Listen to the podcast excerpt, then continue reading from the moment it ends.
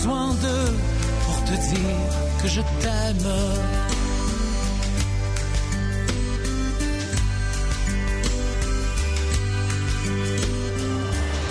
En vol 91 FM, c'est CKXL. Nous diffusons depuis Winnipeg, un territoire visé par le traité numéro 1 qui fait partie du territoire traditionnel des peuples Anishinaabe, Cri, Ojibwe, Dakota et Dene, et de la patrie de la nation métisse. En vol 91 FM, c'est notre radio. Miigwech. Ho! Le Festival du Voyageur approche à grands pas. Du 16 au 25 février, rendez-vous au Parc Whittier et au CCFM pour toutes les activités familiales, les spectacles, les concours, la bonne bouffe et la joie de vivre. Visitez heho.ca pour tous les détails, la programmation et les billets.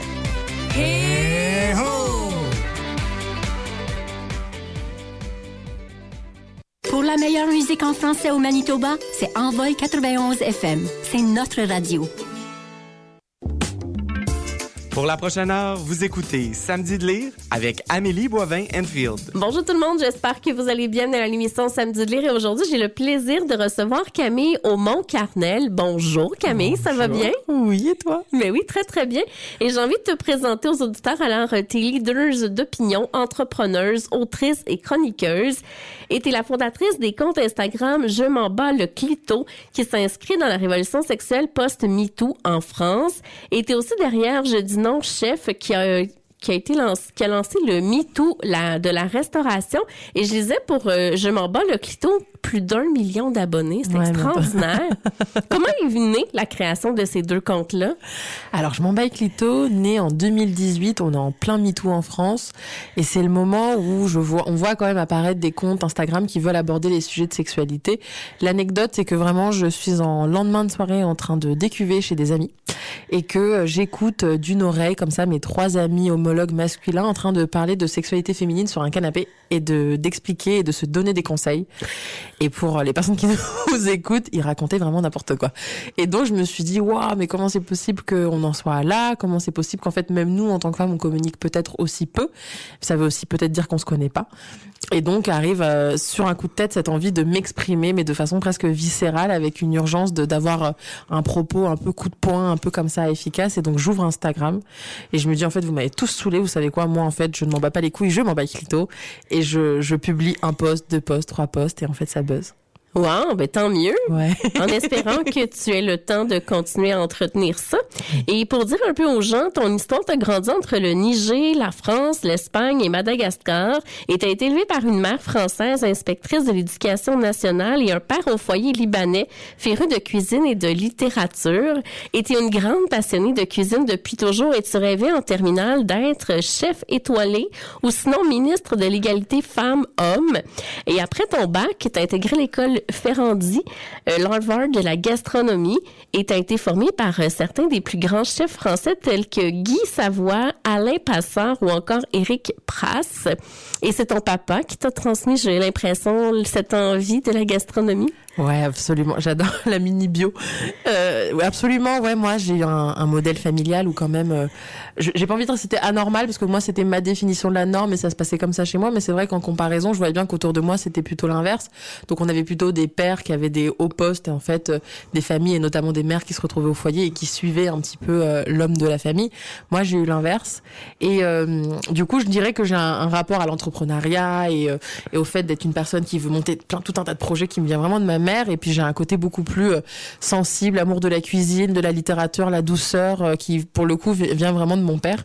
Et, c'est comme ça que ça s'est passé. Et je trouve que ça m'a permis de grandir avec un modèle un peu différent mais qui du coup était très très loin de tout un tas de stéréotypes de genre parce que moi euh, la personne qui faisait en sorte qu'on gagne notre vie et qu'en fait on ait le, le niveau de vie qu'on a eu c'était ma mère et la personne qui s'occupait du coup de toute la sécurité émotionnelle du foyer, l'intendance, faire les courses, le ménage, repasser, c'était mon père.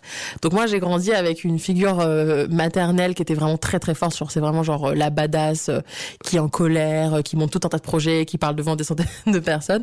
Et un papa plutôt très doux qui était en mode bon bah du coup ce soir j'ai fait un houmous avec du kefta, est-ce que ça vous va?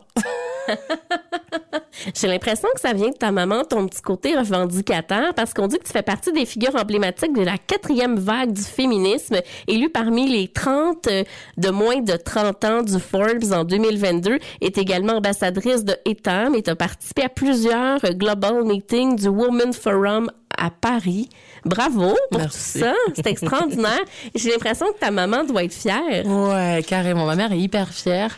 Pour le coup, euh, c'est assez marrant parce que on essaye euh, de, de retracer, de comprendre un peu d'où ça vient, mais surtout quand est-ce que ça a commencé à, à se manifester en moi. Et en fait, on a tout un tas d'exemples, et notamment vis-à-vis de la langue, qui est un vrai sujet qui, qui, Mhm. chez moi est complètement euh, générationnel, mais même euh, héréditaire d'un point de vue de mon éducation.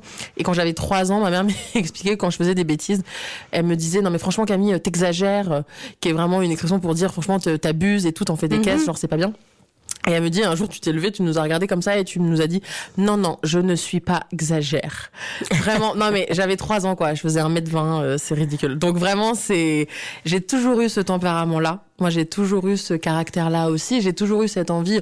Moi, au collège, j'étais vraiment l'élève qui faisait, à chaque fois qu'il y avait des exposés, c'était euh, les grandes femmes de l'histoire, euh, les premières femmes noires à avoir fait ça, ça, ça, ça, ça, si. J'ai toujours été dans une volonté quand même euh, de mettre en avant des femmes et de, et de, et de revendiquer aussi ma place et revendiquer ce qu'on avait pu faire de super, quoi.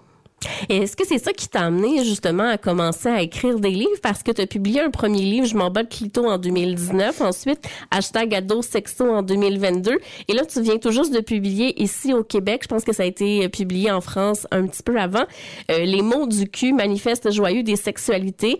L'ouvrage invite les lecteurs et lectrices à s'attarder sur les expressions sexistes couramment employées et tu as même inventé des nouveaux mots. Et c'est un savant mélange d'humour et de pédagogie, ce livre-là. Oh, merci beaucoup. Est-ce que c'est c'était l'idée justement de d'informer les gens, de parler de sujets importants?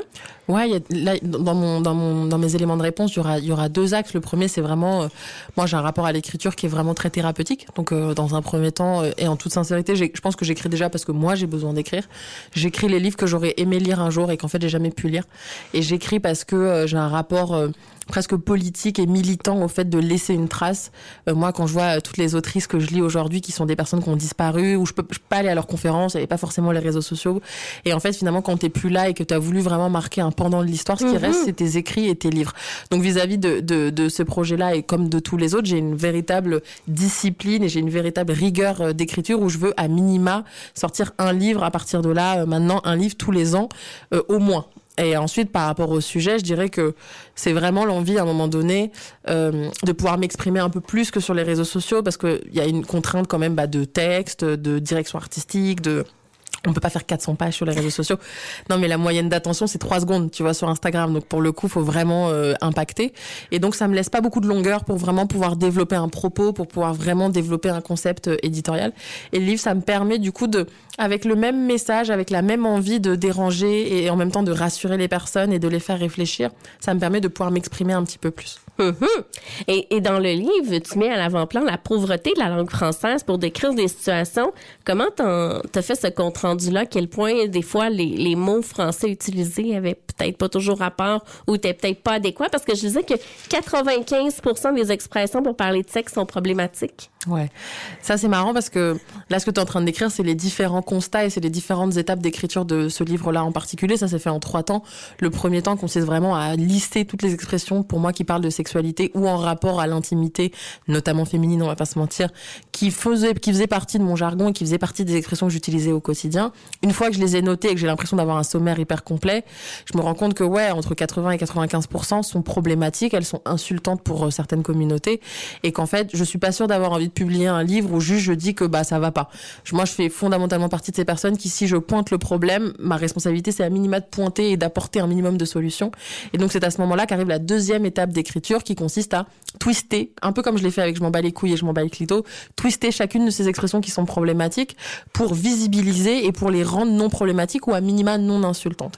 Et ensuite arrive la troisième phase de travail où je me rends compte, bah justement, que ça couvre quoi 20% de, mes réalités euh, sexuelles, de, de, de, mes sujets de poils, de mes sujets de règles, de mes sujets de rapports sexuels, de mes sujets de gynéco, de mes sujets hormonaux, et qu'en fait toutes ces expressions-là pour parler de mes réalités n'existent pas.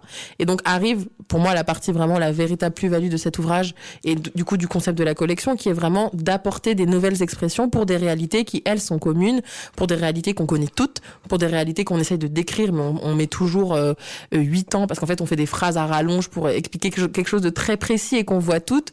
Et donc l'enjeu, c'est de se dire, si on voit toutes de quoi on parle, il faut inventer les mots. Mhm. Et est-ce que ça a été dur de convaincre le Robert de te laisser écrire des mots inventés comme ceux-là? Eh ben, figure-toi que c'est eux qui m'ont appelé. Ah oui? ouais, c'est pas du tout moi qui suis allée toquer à leur porte. C'est le Robert qui un jour m'a appelé il y a deux ans à peu près en me disant euh, bonjour, on a une nouvelle collection qui va arriver, euh, qui a pour but de laisser de la place à des leaders et des leaders d'opinion pour qu'à travers leur rapport à la langue et aux mots, ils nous donnent une vision du monde dans lequel ils vivent. Et donc moi j'ai trouvé le pitch juste incroyable. Et on veut commencer par toi parce que euh, ton rapport à la langue et aux expressions est très très clair dans ta démarche. Genre c'est le nom que tu as choisi pour euh, médiatiquement euh, avoir le travail que tu fais. Et donc non, ça n'a pas été compliqué de les convaincre. À partir du moment où je leur ai dit, moi je refuse de publier un livre où juste j'explique que c'est problématique sans apporter la solution, bah c'était qui tout double quoi. C'est soit on arrête là, soit du coup tu vas jusqu'au bout de ta démarche. Et puis je pense qu'ils ont eu l'intelligence de se dire, là on est au moment où euh, on se rend compte qu'en tant que maison d'édition référente de la langue euh, Mhm. française et notamment en France, on a un enjeu un petit peu générationnel, c'est-à-dire qu'en fait on peut pas se permettre d'être perçu comme la maison d'édition à l'ancienne, la maison d'édition qui a pas suivi et qui a pas su euh, prendre le train en marche. Et donc arrive un grand moment de réflexion où on se dit, nous on veut pouvoir année après année, décennie après décennie, oui. continuer à faire partie euh, de, de- des ouvrages référents qui traitent de la langue et qui, qui traitent de la société. Et c'est à ce moment-là qu'ils se disent, bah nous on sait pas forcément faire, donc il faut laisser la place à des personnes dont c'est le métier et qui vont peut-être avoir une lecture un peu plus actuelle. Et donc quand on laisse de la place à des leaders et des leaders d'opinion, on est Mhm. obligé de prendre le package. Mais c'est flatteur, tout ça. Et tu dis que maîtriser la langue, ça agrandir sa zone de pouvoir. Est-ce qu'enrichir notre vocabulaire nous permet de se réapproprier sa sexualité, tu dirais? Bah oui, complètement. Ah oui? Ouais, moi j'ai l'impression que maîtriser le langage. euh, alors oui, déjà il y, a un- sujet de pouvoir, mais ne serait-ce que dans la façon dont on s'exprime, dans, dans ce qu'on peut dégager. Et là, moi quand je, je parle de Big Lit énergie dans le livre et que je dis qu'en fait c'est vraiment euh, ce que peut dégager une personne qui a confiance en elle, euh, qui a décidé de vivre sa vie telle qu'elle l'entendait, de s'affranchir de tout un tas de croyances et de tout un tas de dictates et de vraiment occuper l'espace sans s'excuser d'exister. Ce que je veux dire par là, c'est que à travers la façon dont on parle, en fait, on communique aussi d'autres choses. C'est-à-dire que quand on se pose cinq minutes pour essayer de comprendre d'où viennent les expressions, qu'est-ce qu'elles veulent véritablement dire, on comprend que du coup, on est aussi responsable des expressions qu'on utilise. Et du coup, quand je dis qu'on est responsable, c'est qu'on est aussi responsable de d'en utiliser des nouvelles si on part du principe qu'on se sent plutôt dénigré que empouvoiré. Et j'ai l'impression, et moi, le message, c'est vraiment celui-ci, c'est à partir du moment où on a envie d'être dans une démarche d'émancipation et dans une démarche vraiment d'empouvoirment, ça peut passer par les mots, c'est-à-dire refuser d'en utiliser certains et créer Mhm. les mots et les expressions qui font qu'on se sent mieux. Et ça nous amène à nous réfléchir parce que des fois, il y a des termes qu'on utilise parce que tout le monde les utilise, puis on n'avait pas réfléchi là, à l'impact ou ce que ça voulait réellement dire. Ouais, moi j'étais la première choquée, hein. c'est-à-dire que moi j'écris toutes les expressions en me disant, j'ouvre comme ça un Word et je me dis ah bah c'est super, et puis là je commence à, rechercher l'étymologie, à rechercher l'usage, à rechercher ce que ça veut dire, et là je me dis wow wow wow wow wow, d'où l'importance de l'usage, mais surtout l'importance de véritablement ce que ça porte comme connotation, parce qu'en en fait en général au quotidien on n'a pas l'espace mental de tout le temps se poser la question de l'usage et se dire est-ce que c'est insultant pour telle communauté, est-ce qu'en fait ça veut dire que je me rabaisse, est-ce que ça veut dire que, et là l'enjeu c'était vraiment de prendre le temps au sein d'un ouvrage de se dire Bon, ça va pas forcément être agréable, mais par contre, le vrai sujet, c'est que vous allez comprendre ce que la société a voulu faire de vous, ce que la société a voulu faire de votre intimité, et du coup, après cet état de compréhension, il y a l'état de, bah, du coup, réappropriation.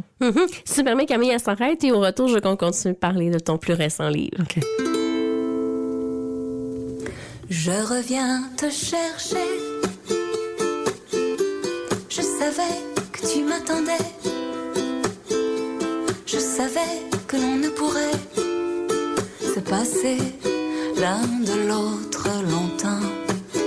Je reviens te chercher. Comme tu vois, j'ai pas trop changé. Et je vois que de ton côté, tu as bien traversé le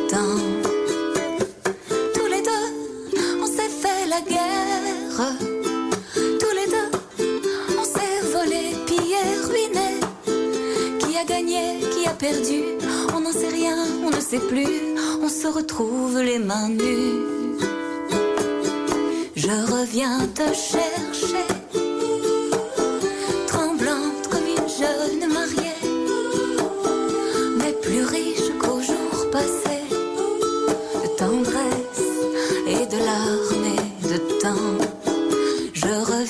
reviens te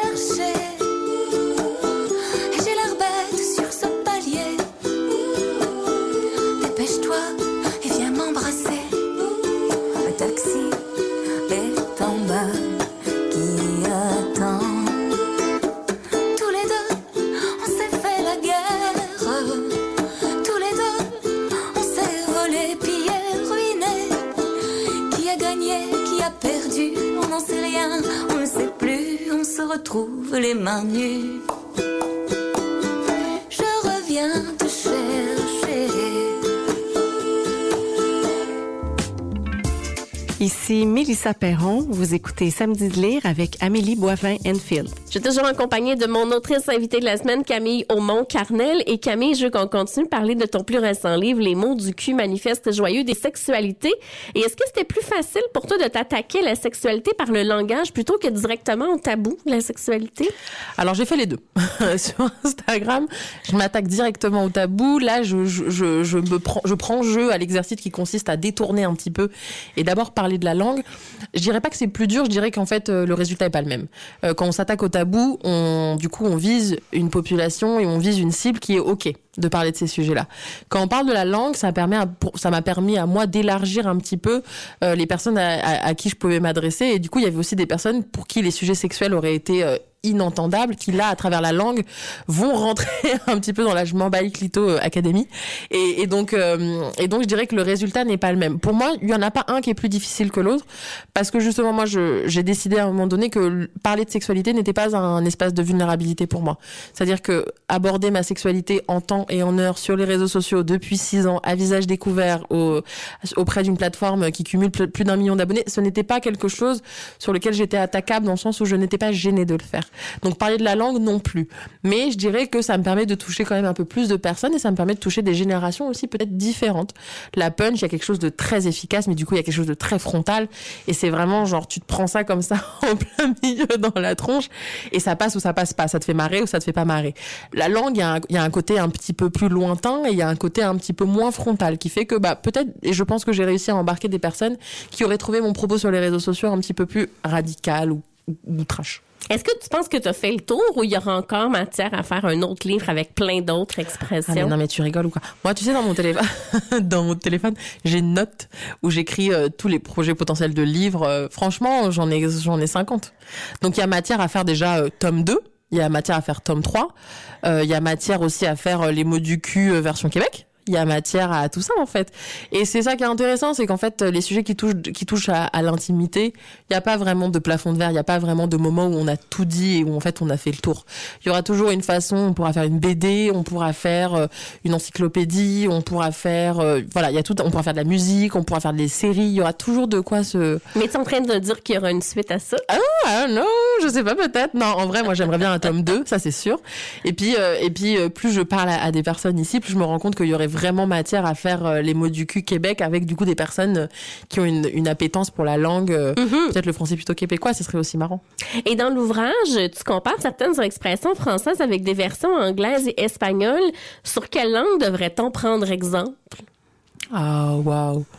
Bah très sincèrement sur aucune des trois. Euh, la question, non mais l'enjeu à ce stade, tu vois, c'est pas vraiment laquelle est la mieux, c'est laquelle, la, dans laquelle je me sens le plus le, le plus respectée.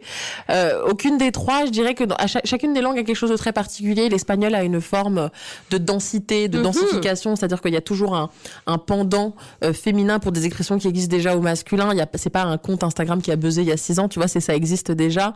Euh, L'anglais, j'ai l'impression que par sa, par sa neutralité a une forme d'inclusion et d'inclusivité que moi je trouve hyper intéressante.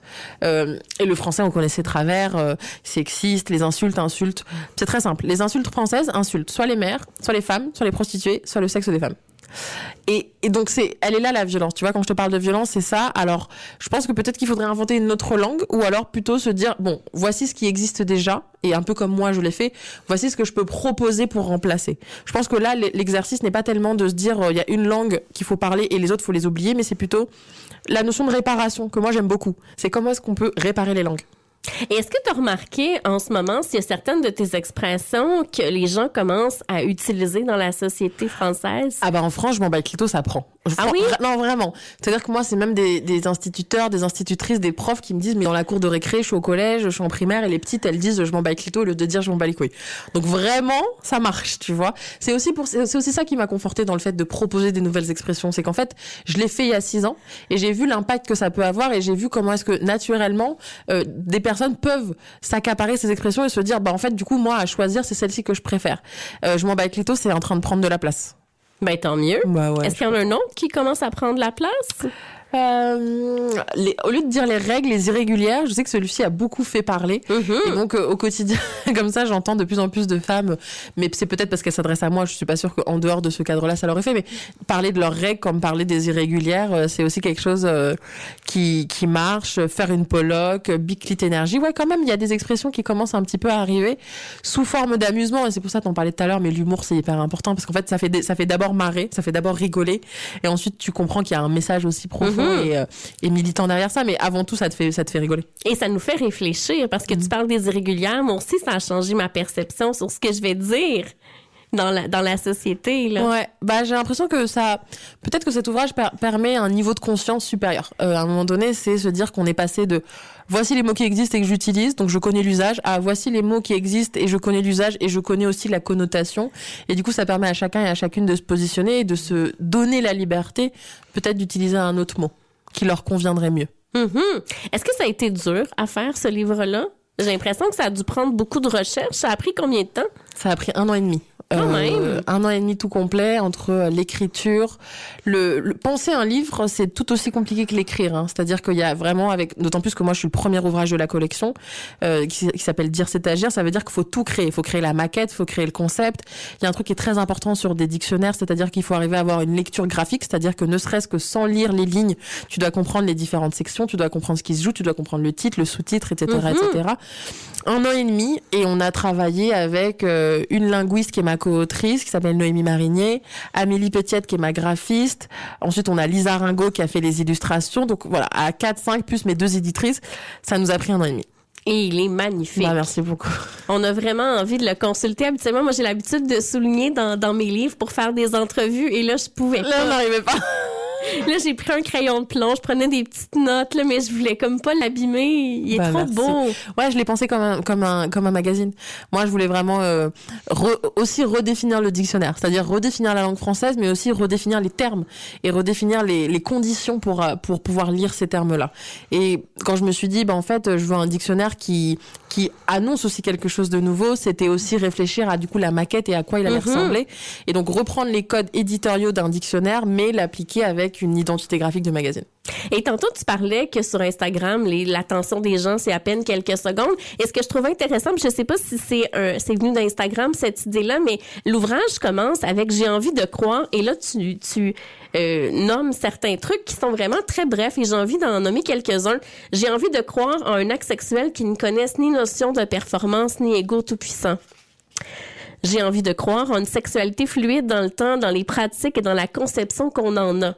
J'ai envie de croire en notre faculté de déranger, de disrupter et de créer pour se sentir de plus en plus libre. J'ai envie de croire en une discipline de douceur envers nous-mêmes. Et j'en donne un petit dernier. J'ai envie de croire en l'importance des petits du quotidien qui font du bien, beaucoup de bien et qui ne coûtent rien. Et là, t'en énumères comme ça. Et ça me faisait un peu penser justement aux réseaux sociaux.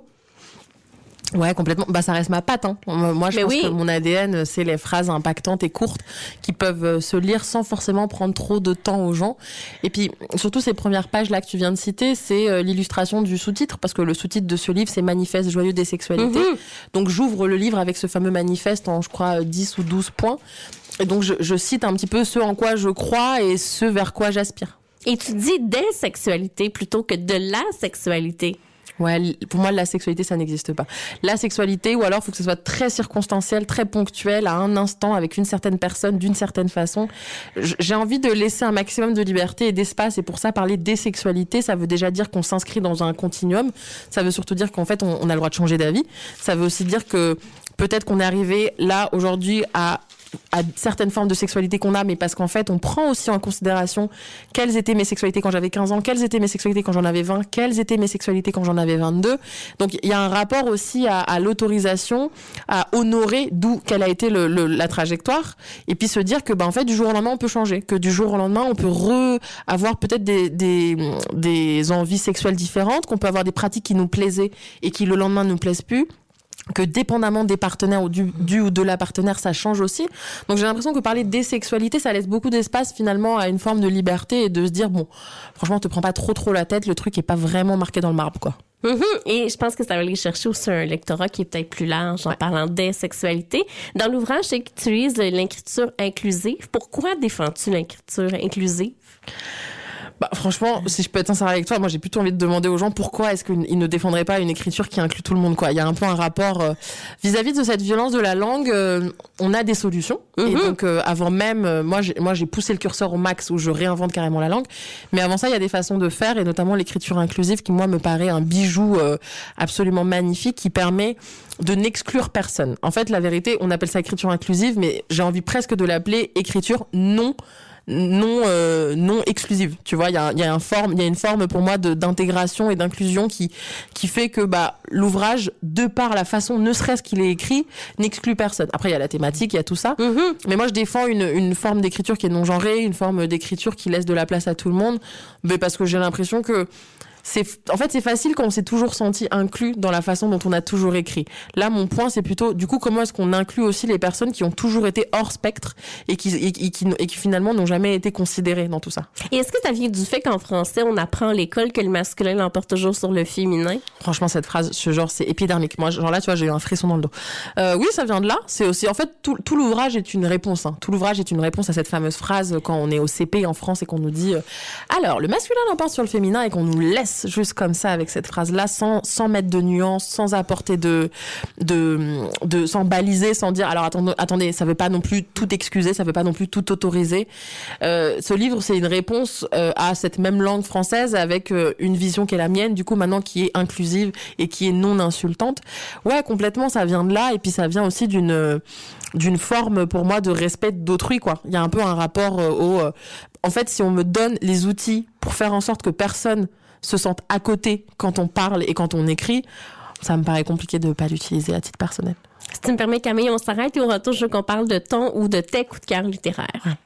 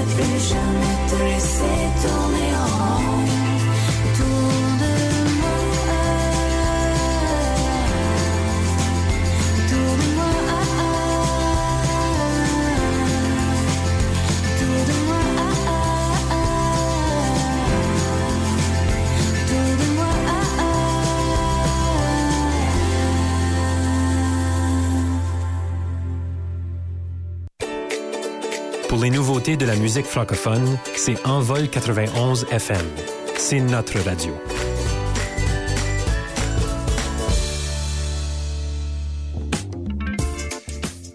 Sophie Lorrain. Vous écoutez Samedi de lire avec Amélie Boivin-Enfield. On est maintenant rendu au segment des coups de cœur littéraires de mon autrice invitée de la semaine, Camille Aumont-Carnel. Et Camille, je pense que c'est une autrice que tu as envie de faire découvrir aux auditeurs. ben oui, quand même.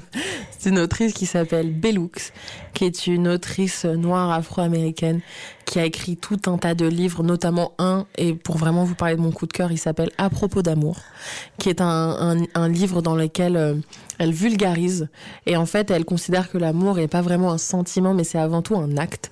Et je trouve que ce rapport-là à l'amour, qui est du coup un, un amour politisé, qui est du coup un amour qui veut dire aussi quelque chose de la société dans laquelle on vit, et elle redéfinit les, les rapports de force et de domination, moi je trouve que ça m'a ouvert les yeux sur tellement, tellement, tellement, tellement d'aspects de ma vie personnelle et intime.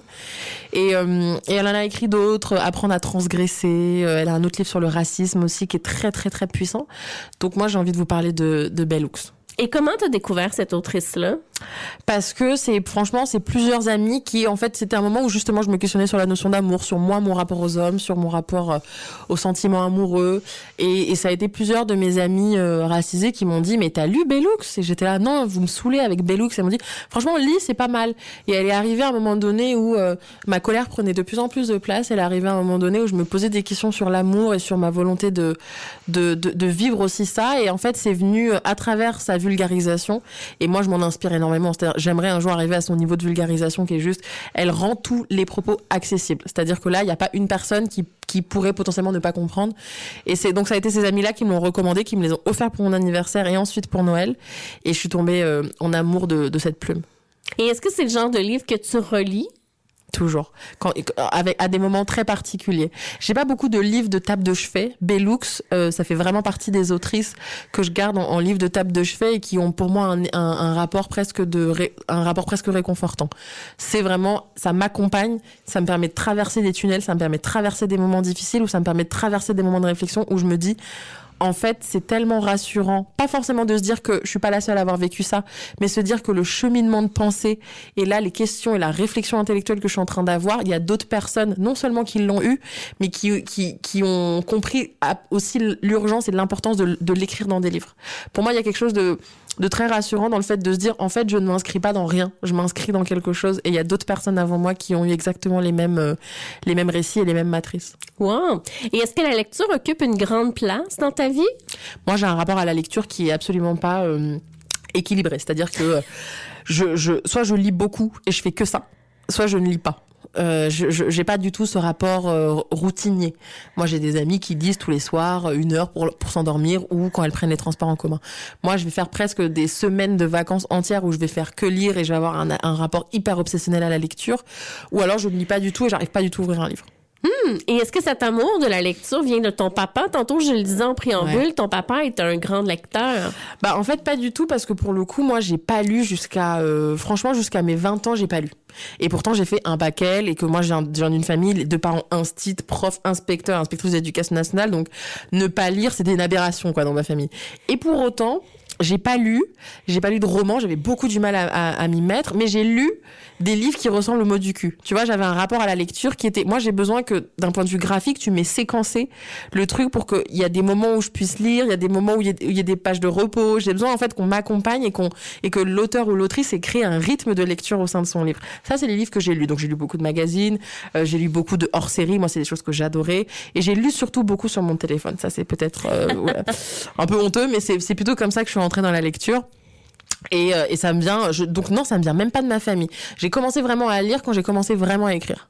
Hmm, c'est intéressant et tu dis que euh, tu crées des livres que tu lisais quand tu étais petite. Est-ce que c'est pour ça que tu crées des livres qui sont aussi beaux, qui donnent envie de lire, pour aller chercher peut-être des lecteurs comme t'étais toi quand t'étais ouais, plus jeune? Bien sûr. Moi, j'ai un rapport au beau, j'assume complètement ce postulat, mais moi, j'ai un rapport au beau qui est complètement indissociable de mon propos. Je, ça va ensemble. C'est-à-dire que je, je sais qu'avec du beau, euh, on peut aller chercher des personnes qui se seraient pas intéressées au sujet, et pour autant, le beau n'empêchera jamais les personnes qui se seraient uniquement intéressées au fond d'aller lire le livre. Donc, j'ai un rapport à, quitte à laisser quelque chose de moi, En fait, c'est presque un truc testament, hein, mais c'est qui t'a laissé quelque chose de moi.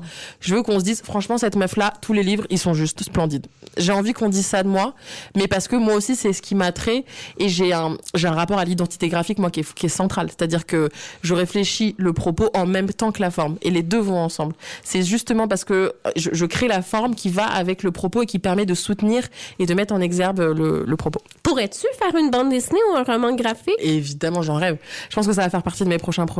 Faire une BD, faire un livre pour enfants, écrire un roman, euh, ça fait partie de tout un tas de, de, de choses que j'ai envie de mettre en place. Et ouais, ouais, la BD, moi, ça m'éclaterait.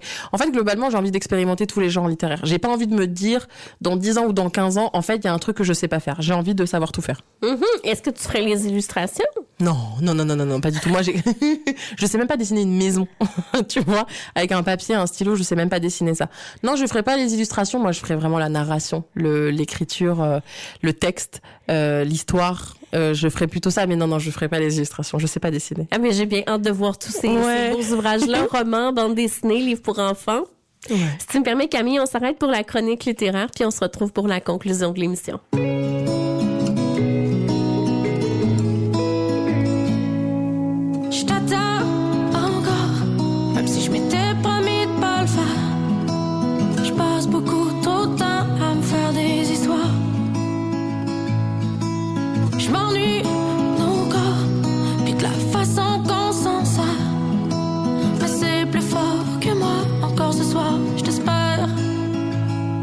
Et toi tu viens, et tu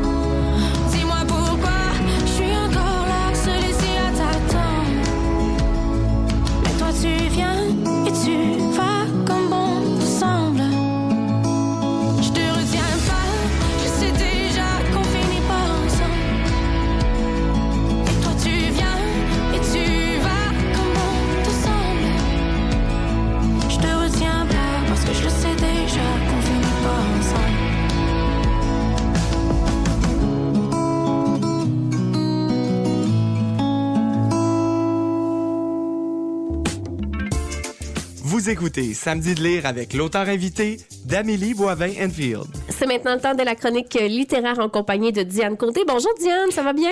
Bonjour Amélie, oui, ça va très bien et toi? Pas mal, pas mal avec la voix que j'ai. Alors, on commence ce mois-ci avec Si tu vois mon pays, tome 1, La tempête de Joseph Facal, publié chez Urtubise. Alors, ce roman d'aventure historique, c'est la première œuvre de fiction de Joseph Facal. Chroniqueur politique au Journal de Montréal, euh, Joseph Facal a été député du Parti québécois sous les gouvernements de Lucien Bouchard et de Bernard Landry. Il a signé plusieurs essais, mais avec euh, Si tu vois mon pays, il se lance dans une saga historique. Le premier tome s'intitule La tempête. Le récit débute en 1837, au moment où Baptiste Lefrançois, fraîchement diplômé en médecine de l'Université de Paris, rentre chez lui à Montréal, impatient de retrouver sa famille, ses amis et de commencer enfin à pratiquer sa profession. Il retrouve son jeune frère Alexis, un personnage un peu exalté qui a des ambitions littéraires, son meilleur ami Antoine, devenu un avocat qui a bien réussi, mais qui ne cache pas ses ambitions politiques. Une amie d'Antoine, Jeanne, une femme d'affaires avant-gardiste qui ne pense pas au mariage, mais plutôt au développement d'un système de transport efficace qu'elle rêve d'implanter dans un monde qui roule toujours dans des diligences inconfortables et inefficaces. Baptiste retrouve aussi un compagnon d'enfance, Thomas, un être mystérieux et inquiétant, prêt à tout pour s'enrichir et obtenir du pouvoir sur les autres. Baptiste revient dans son pays au moment où les tensions montent entre les Canadiens français et les habitants anglophones. C'est la rébellion des patriotes qui se prépare. Des drames se joueront à Montréal, mais aussi à Paris, à New York. Des drames politiques avec la grande bataille de Saint-Eustache qui est très bien décrite dans le roman. Des drames économiques où le crime organisé tiendra une grande place. C'est toute une période de l'histoire que l'on revit à travers les yeux de Baptiste. Il y a aussi un drame amoureux, bien sûr, car Baptiste devra subir beaucoup de tourments pour essayer de sauver la femme qu'il aime des mains de Thomas, un homme sans scrupules qui méprise sa femme comme il méprise tout le monde qui l'entoure. Ce roman, très bien écrit, nous permet de découvrir les multiples facettes de la vie des Québécois au 19e siècle, dans un texte d'une grande rigueur historique où les événements sont portés par une histoire amoureuse, humaine et attachante. Joseph Facal a déjà annoncé la suite de ce premier roman qui devrait paraître cet hiver sous le titre Le Châtiment. On va surveiller. Ben oui, on rappelle le titre si tu vois Mon pays, meurt, la tempête de Joseph Facal. Et là, on y va avec Les Insolents de Anne Scott, publié chez Calment Lévy. Ce roman, ça a valu à son autrice, Anne Scott, le tout récent prix Renaudot, un prix bien mérité à mon avis. Ce livre raconte le changement de vie d'Alex, une musicienne parisienne qui gagne bien sa vie en composant des musiques de films, mais qui décide subitement de tout abandonner pour aller s'installer seule dans une maison de campagne en Bretagne. Elle quitte son appartement du Marais et ses deux grands amis, Margot et Jacques, pour se retrouver dans une maison glaciale, loin de tout, alors qu'elle ne possède même pas d'auto, puis qu'elle doit marcher 7 kilomètres pour aller acheter un pain. Mais cet exil, elle l'a voulu pour connaître la solitude. Elle se dit qu'à son âge, près de la cinquantaine, elle ne connaît que des gens qui sont seuls ou qui s'infligent des vies misérables pour ne pas l'être. Elle dit, quand on se sent seul au milieu des autres, autant l'être pour de bon. C'est bien dit. Elle dit ça en renonçant à ses nuits sans intérêt, trop souvent en compagnie de femmes trop jeunes pour elle. Ce roman est fait de phrases choc comme celle-là, simples mais profondes en même temps, des phrases qui jettent un regard désillusionné sur la société, les relations amicales et amoureuses et sur le monde de l'art. Alex s'installe lentement dans sa nouvelle vie et les longues promenades au bord de la mer lui permettent de se retrouver et de se reconstruire une vie loin de Paris. Malgré les contraintes liées à l'organisation de son quotidien, elle va finir par trouver un bon équilibre. Elle ne se sentira plus obligée de travailler et le fait d'assister à un lever de soleil ou d'écouter le bruit des vagues vont lui apporter une belle sérénité. Tout au long du roman, on va suivre l'apprentissage d'une nouvelle vie pour Alex, mais on apprendra aussi quelle a été son histoire avant son départ. On verra les liens qui unissent les trois amis et les traumatismes qu'ils ont tous vécus. C'est un roman très actuel, bien écrit, percutant, qui nous entraîne euh, dans une atmosphère assez particulière, mais qui donne parfois envie de goûter à la solitude. Ah, intéressant. Ça s'intitule Les Insolents de Anne Scott. Et là, on poursuit avec Le don du mensonge de Donna Léon, publié chez Calmant les vies noires. Alors, euh, c'est toujours le même plaisir, Amélie, confortable. C'est familier de retrouver le commissaire Guino Brunetti dans une nouvelle aventure au cœur de Venise. Le commissaire, c'est, il est comme nous.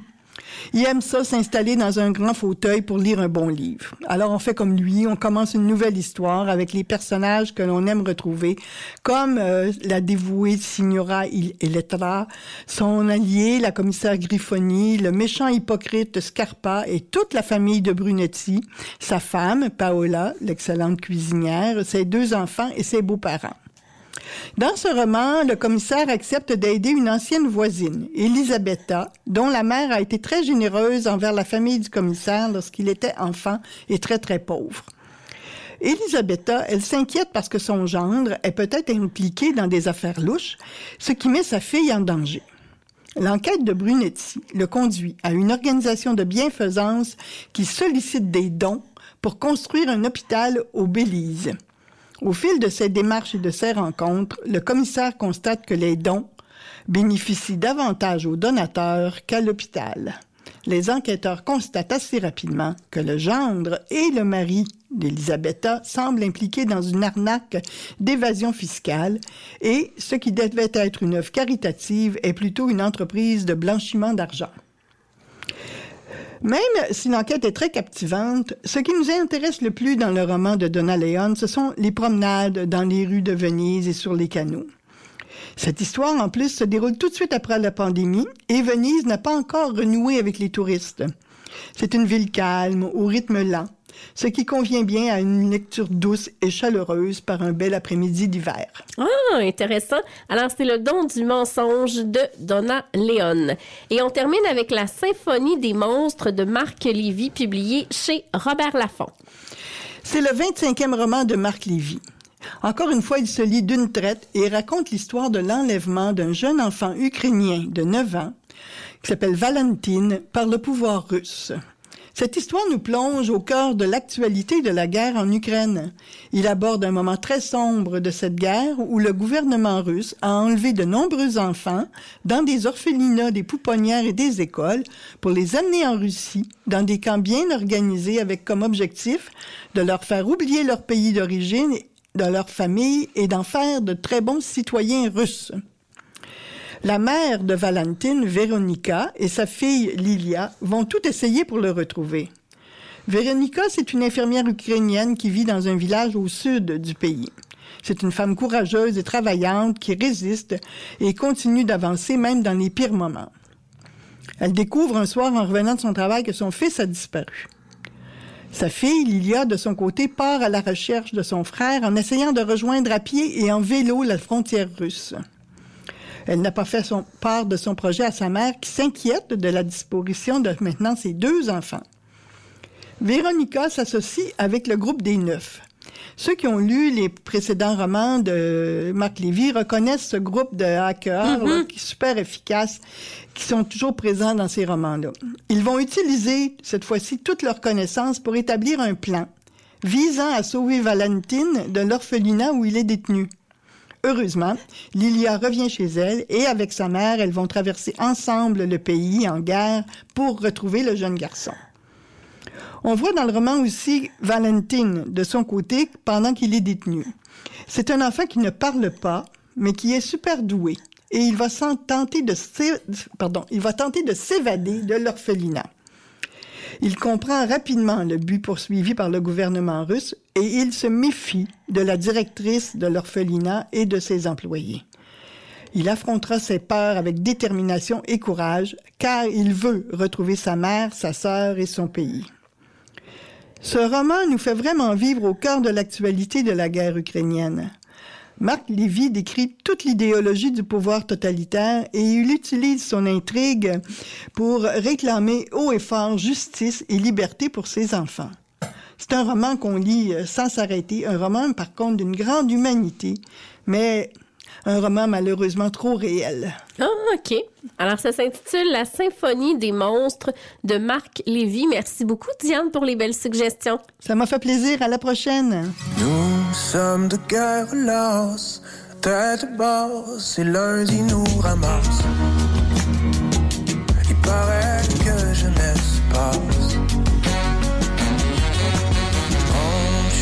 l'équilibre, la zone libre, le produit intérieur. C'est le grand décor du cœur. On pourrait se creuser un tunnel sous le champ de bataille. Y aurait pas de rappel. Mais on pourrait aussi faire temporaire, sans ligne et pluriel.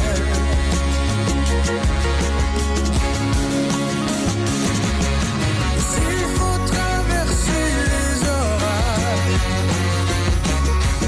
changer la bougie d'allumage, faudra recoller les morceaux. Pensez qu'on chantera pas ça à la radio.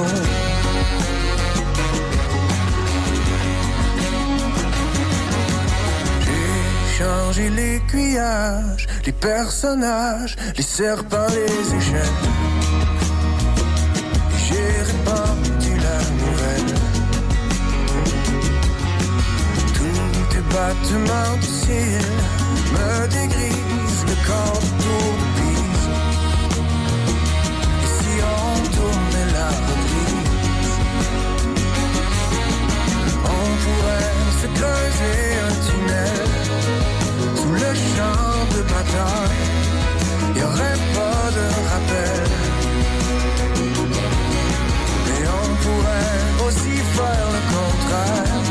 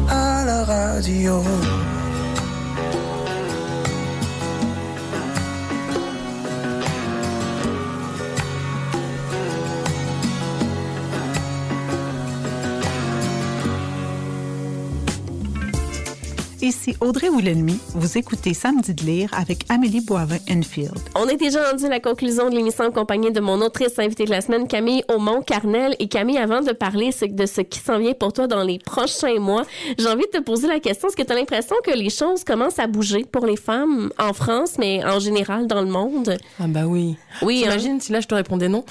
Genre, bah non, non, merci, au revoir. Non, non, si, si, quand même, ça commence à bouger.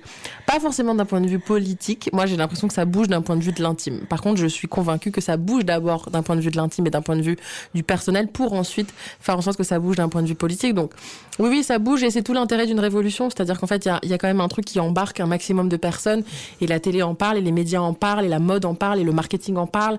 Et, donc, il y, a un- aspect de tornade où en fait ça t'embarque et d'une façon ou d'une autre, ça va quand même euh, t'arriver. Donc oui, oui, les choses changent. Moi, je pense que ça bouge jamais assez vite, mais ça, ça me concerne encore une fois que moi personnellement. Et je pense qu'en plus de ça, moi, je suis en plein au centre de ça, donc Mhm. j'ai zéro euh, prise de hauteur et j'ai zéro perspective et j'ai vraiment l'impression qu'il faudrait que ça aille plus vite. Mais en même temps, quand je vois certaines avancées et quand je vois l'impact que nous on a et le et le pouvoir qu'on a de plus en plus, je me dis que ça veut forcément dire quelque chose de de à quel point ça avance et donc ça me ça me conforte quand même. Ben tant mieux parce que si toi tu trouves que ça avance pas vite, j'ai l'impression que c'est peut-être ça qui fait bouger les choses. Ouais, c'est ce qui fait qu'on dort pas et qu'on continue à travailler.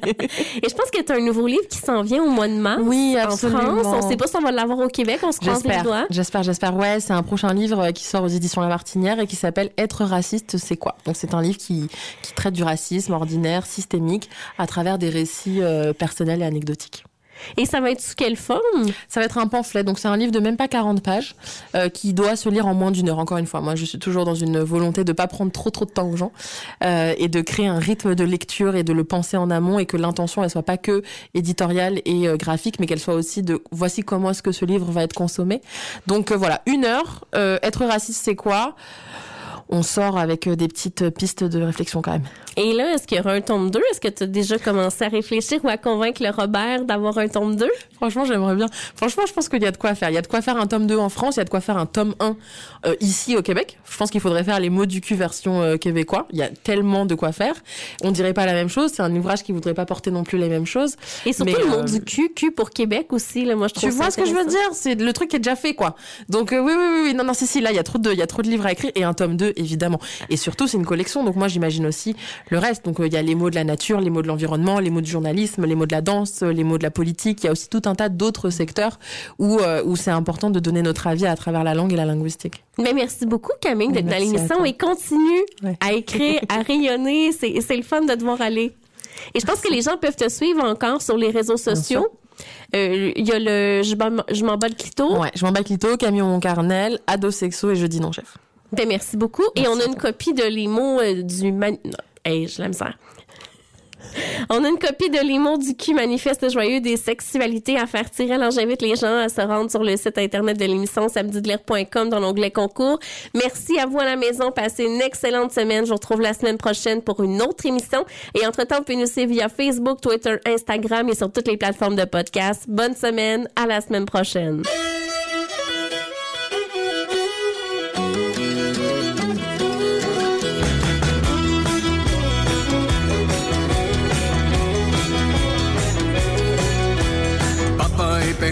Comme son père puis son grand-père. On vit aux îles sur le bord de la mer. Même pas de bout, on reste à l'abri dans la petite maison que papa a bâtie.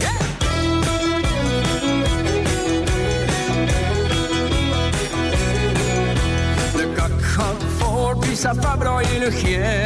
Papa se réveille à 4 heures du matin.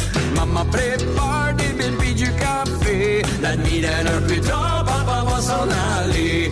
Une coupe de ligne à pêche, pendu après bout du quai. Sa vieille salle barbe au milieu de la baie. On fait ce qu'on peut avec quoi la mer amène. Essayer de gagner sa vie aux de la Madeleine. Essayer de gagner sa vie aux de la Madeleine. Les mains pleines de cornes à haut ici les cœurs. La maison est pas grosse quand on la voit du large. À soi, maman va arranger le poisson. Assis durant le poêle, papa joue du violon.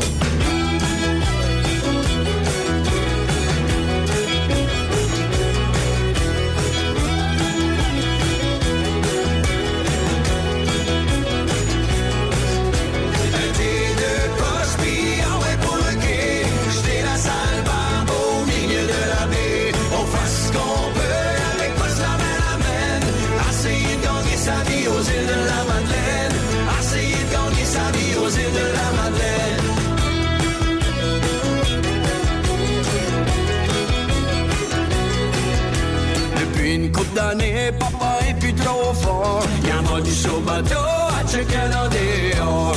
Rendu au à la saison du homard. De temps en temps, ça y pogne d'aller pêcher encore.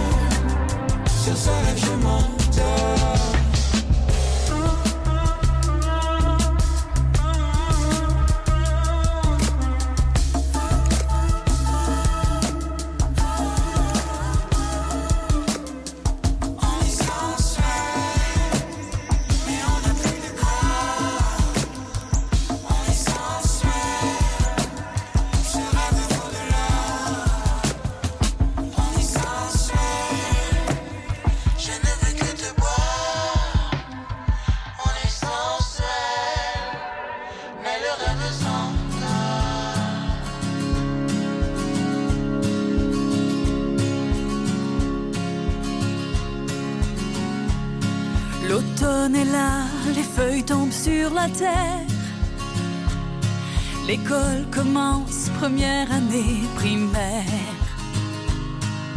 Sœur Rolande devant la porte, 5, 10, 15, Saint-Isidore. En face de Sir Wilfrid Laurier, j'aurai de tout nouveaux souliers. Accrochés